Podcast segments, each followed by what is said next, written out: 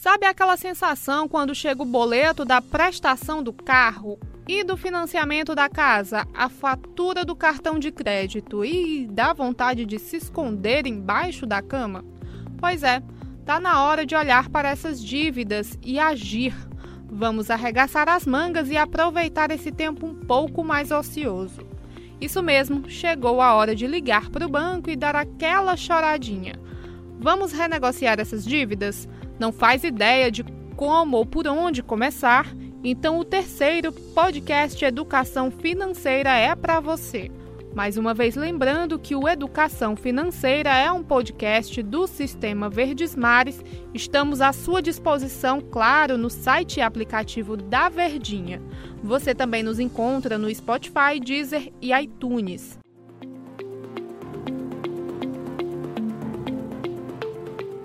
Conteúdo do nosso terceiro podcast é pautado em algumas notícias que se destacaram ao longo da última semana. A primeira delas é que a Caixa anunciou algumas medidas para o mercado imobiliário neste contexto de crise. Uma delas é a possibilidade de renegociação de contratos em atraso de 61 a 180 dias. E dentro dessa renegociação é permitida pausa ou pagamento parcial das prestações.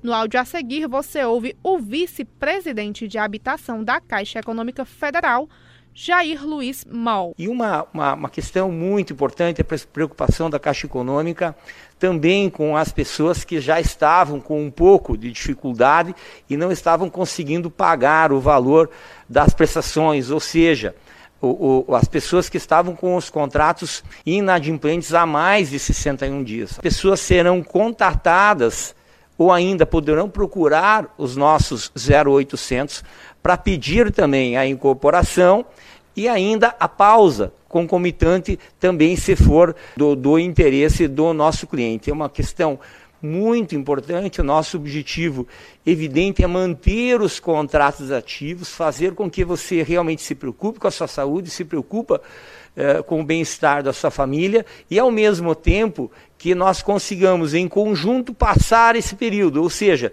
nós vamos te dar a condição de você não ter nenhum problema nesse período, mesmo você estando com a prestação em atraso.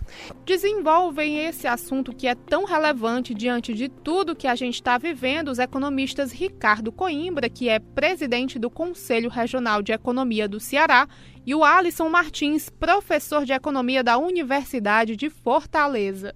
A gente vai falar de renegociação para as dívidas vencidas e as dívidas em curso, de um financiamento imobiliário, por exemplo, que todo mês você está pagando.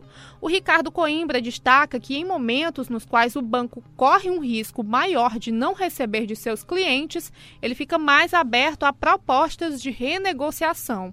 Ricardo, diante desse momento que a gente está vivendo, os bancos eles estão mais abertos a essas possibilidades, a essas renegociações, essas essas revisões de contrato ou não tem muita influência? Como é que você avalia isso?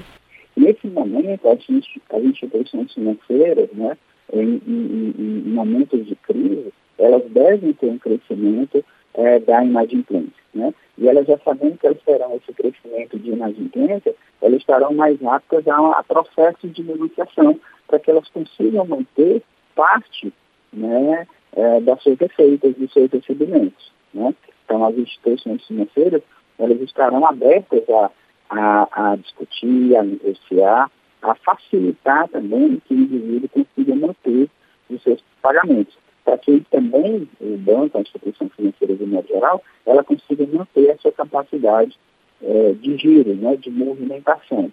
Então, em momentos de crise, as instituições financeiras também têm impacto né, é, é, nos seus recebíveis em função na dificuldade que os seus clientes têm. Muitas vezes alguns perdem emprego ou alguns membros da, é, da família perdem emprego e às vezes a, tem uma dificuldade né, daquela, da, daquela família em manter alguns pagamentos. E eles sabem disso, eles sabem que algumas pessoas irão é, é, é estar em situação mais difícil, que irão ter dificuldade de pagar e que, e que o risco daqueles indivíduos também aumenta.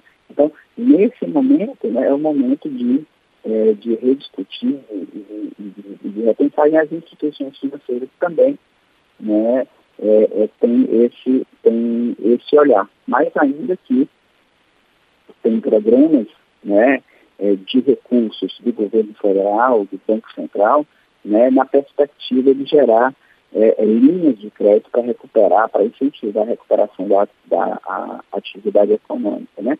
Então, os bancos terão bastante recursos né, para ajudar nesse processo de recuperação e o indivíduo também tem que ser proativo. Então, tem que existir né, a movimentação dos dois lados. Mas antes de falar com a instituição, é fundamental fazer uma espécie de raio-x das dívidas e no orçamento familiar. Olhar o saldo devedor, os juros sobre cada um desses débitos. O economista Alisson Martins avalia que isso vai ajudar a definir uma estratégia na renegociação. Bem, para quitar as dívidas, né, o primeiro passo né, que é necessário é você saber o tamanho do, do desafio. Né? Você fazer um levantamento completo das suas dívidas, né, principalmente o saldo devedor e as taxas de juros. Né? E assim você tem uma exata noção da quantidade de dinheiro que você necessita. E aí, depois de você realizar esse levantamento das dívidas, sugere você realizar um diagnóstico do seu orçamento familiar. E aí, claro, né, realize cortes em despesas né, desnecessárias. E aí, após estes passos, né, você Após saber qual é o tamanho do desafio né, e saber qual é a sua possibilidade em razão aí do seu orçamento, após estes passos será possível você fazer uma estratégia de combate às suas dívidas. E aí comece tá, pelas dívidas que tragam mais prejuízo ao seu cotidiano, né, como os serviços básicos. E em seguida tenha foco nas dívidas que apresentem as maiores taxas de juros mas também aquelas em que você observa em que faltam poucas prestações e que o pagamento dessas, dessas operações que faltam poucas prestações pode dar aí um respiro, pode dar um alívio aí para você pagar outras dívidas e também honrar com seus compromissos que lá estão no seu orçamento familiar. Para as pessoas que têm mais de uma dívida, né, e você já tem um recurso né, que está sobrando e que tem essa possibilidade de, de fazer aí uma amortização, né, que é reduzir o, o valor da dívida, ou mesmo a liquidação, que é né, pagar ela na sua plenitude, é, basicamente a gente tem duas estratégias, tá? É porque é o seguinte, existem né, pessoas que têm mais de uma operação de crédito, às vezes duas, três, quatro operações de CDCs, né, de empréstimos pessoais, e aí a gente tem duas, duas estratégias, tá? Que eu chamo uma de menos é mais e a outra é Everest. A menos é mais é você utiliza da seguinte maneira: quando você tem operações de crédito, né, para você se livrar das dívidas e você observa que tem poucas prestações, né? Às vezes você tem, sei lá, três operações de crédito, mas uma faltam apenas duas prestações. O juro pode ser até mais baixo, mas aquelas prestações que você honrando, você pagando logo elas, né? você zerando essa dívida, vai sobrar, né? vai fazer com que tenha mais recursos para você cumprir com, com os outros compromissos. Mas a outra estratégia, que, é que eu chamo de Everest, né? que aí Everest né? refere a um local alto, né? Que, a, que vem lá a nossa bola de neve, a bola de neve, quanto mais alta ela vem, ela vem crescendo e vem com, né, vem trazendo aí prejuízos ao nosso orçamento, ela vem lá de um juros muito alto. Tá? Então, a estratégia também pode ser você atacar as dívidas em que você tem as taxas de juros mais altas. Tá? Então, só recapitulando, né? a gente tem duas estratégias. Uma que prioriza aquelas operações que têm menos prestações, e aí você paga logo elas para né, surtir um efeito de alívio no seu orçamento, e uma outra que é atacar as operações de crédito que têm as maiores taxas de juros. Porque quanto né, mais se tem juros contra né, o, o, seu orçamento ele vai sentir mais e vai afetar né, de, uma, de uma maneira negativa aí as suas finanças pessoais. Esse raio-x das dívidas vencidas ou em curso e no orçamento tem que ser minucioso mesmo. Isso porque se você firma um acordo com o banco e não cumpre, a situação pode ficar muito pior. E aí o seu orçamento vai ficar muito mais comprometido. Bem, para, para fazer renegociação de dívidas, sabe?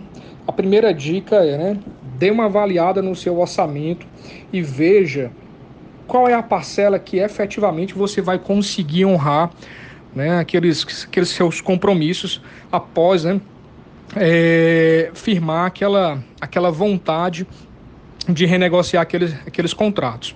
Porque não tem nada pior para um banco do que você fazer um atendimento a um cliente, o cliente manifesta um interesse em renegociar e depois de duas, três parcelas ele volta a atrasar. Tá? Isso para o histórico do cliente, isso é muito ruim. Tá? E para os bancos, né, isso é uma, uma coisa que afeta eles consideravelmente e que vai, e vai repercutir negativamente, inclusive, para as próximas renegociações. Tá? Então, né, sugere-se né, você dar uma olhada de uma maneira bem calma, bem tranquila, verificar seu orçamento e quais são as parcelas que efetivamente você vai conseguir honrar, para honrar lá o compromisso né, ajustado com, com os bancos, instituições financeiras em geral, para que né, aquilo né, de forma nenhuma ou, ou se esforçar ao máximo para honrar aqueles compromissos, porque isso pode né, pesar negativamente no seu histórico caso não cumpra lá as obrigações das renegociações. E você já ouviu falar em trocar uma dívida cara por uma dívida barata? Pois é, essa é mais uma estratégia interessante no combate aos juros altos. É mais ou menos assim: você toma um crédito com juros menores para pagar uma dívida em que os juros eram maiores. Alisson Martins, é interessante? E como fazer isso? É, trocar a dívida né, cara por uma barata é, sem dúvida é uma estratégia bem, bem interessante, é uma estratégia inteligente do, do uso dos recursos financeiros. Existem né, várias estratégias. Basicamente, você, por exemplo, pode, pode verificar dentro do seu próprio banco se existe alguma outra linha de crédito que tem taxa de juros mais interessantes, que geralmente né, são as chamadas linhas de crédito consignadas. Né, você, né, se sua empresa tem lá uma parceria, um convênio, uma, sei lá, com, com um banco, e que possibilita esse, esse crédito consignado, as taxas de juros são bem mais baixas do que cartão de crédito, que cheque especial, ou que o próprio crédito pessoal tradicional. Tá? O crédito consignado ele, ele tem essa possibilidade, mas uma outra estratégia é você avaliar a possibilidade de fazer uma portabilidade de crédito. Tá? Assim como né, nas, nas nossas, por exemplo, linhas telefônicas, né, que a gente faz a portabilidade do nosso número entre operadoras, a gente também pode fazer a portabilidade de operações de crédito entre bancos. Tá? Isso é um, né, uma possibilidade até, até recente, né, ainda não muito difundida no mercado, mas vale a pena a gente consultar, né, verificar como é que funciona essa portabilidade de crédito, porque traz uma né, um poder de barganha muito grande para o cliente, né, para a pessoa que tem dívida. Você tentar aí conseguir, né, tirar sua dívida e levar para um outro banco em que possibilite aí um juros melhor, né? Isso sem dúvida vai trazer um, né, um ganho financeiro muito interessante. Né? A gente percebeu no início as pessoas procurando mais a portabilidade do crédito imobiliário, que realmente a cada 1% ou meio por cento lá já faz uma grande diferença nas parcelas, mas agora a gente verifica uma portabilidade das operações mais normais, mais tradicionais, né? como por exemplo o crédito pessoal. Então vale a pena, é uma estratégia aí de você né, fazer uma, uma troca de uma dívida cara por uma barata, né? seja entre linhas de crédito, mas também também seja entre instituições financeiras, né? através, né, ou mediante aí a chamada portabilidade de crédito. O economista Ricardo Coimbra também avaliou a portabilidade de crédito como uma estratégia que pode fazer a diferença no orçamento já que em dívidas muito grandes, como o financiamento de um imóvel ou de um carro, qualquer pequeno percentual a mais ou a menos nos juros tem um impacto considerável. É interessante observar nesse momento né, que as taxas de juros elas estão mais baixas do que estavam há alguns anos atrás. Então, algumas pessoas né, fizeram, principalmente, aquisição é, de imóveis, tá certo? com taxas de juros mais elevadas, a dois, três, quatro, às vezes até um pouco mais tempo. E a maior parte desses financiamentos, eles são financiamentos de longo prazo. Então, se você fez um financiamento de longo prazo, há quatro, cinco anos ou mais, com uma taxa de juros de mercado que estava num patamar mais elevado, de repente, nesse momento, pode surgir para você a possibilidade de você fazer uma portabilidade. O que, é que seria essa portabilidade?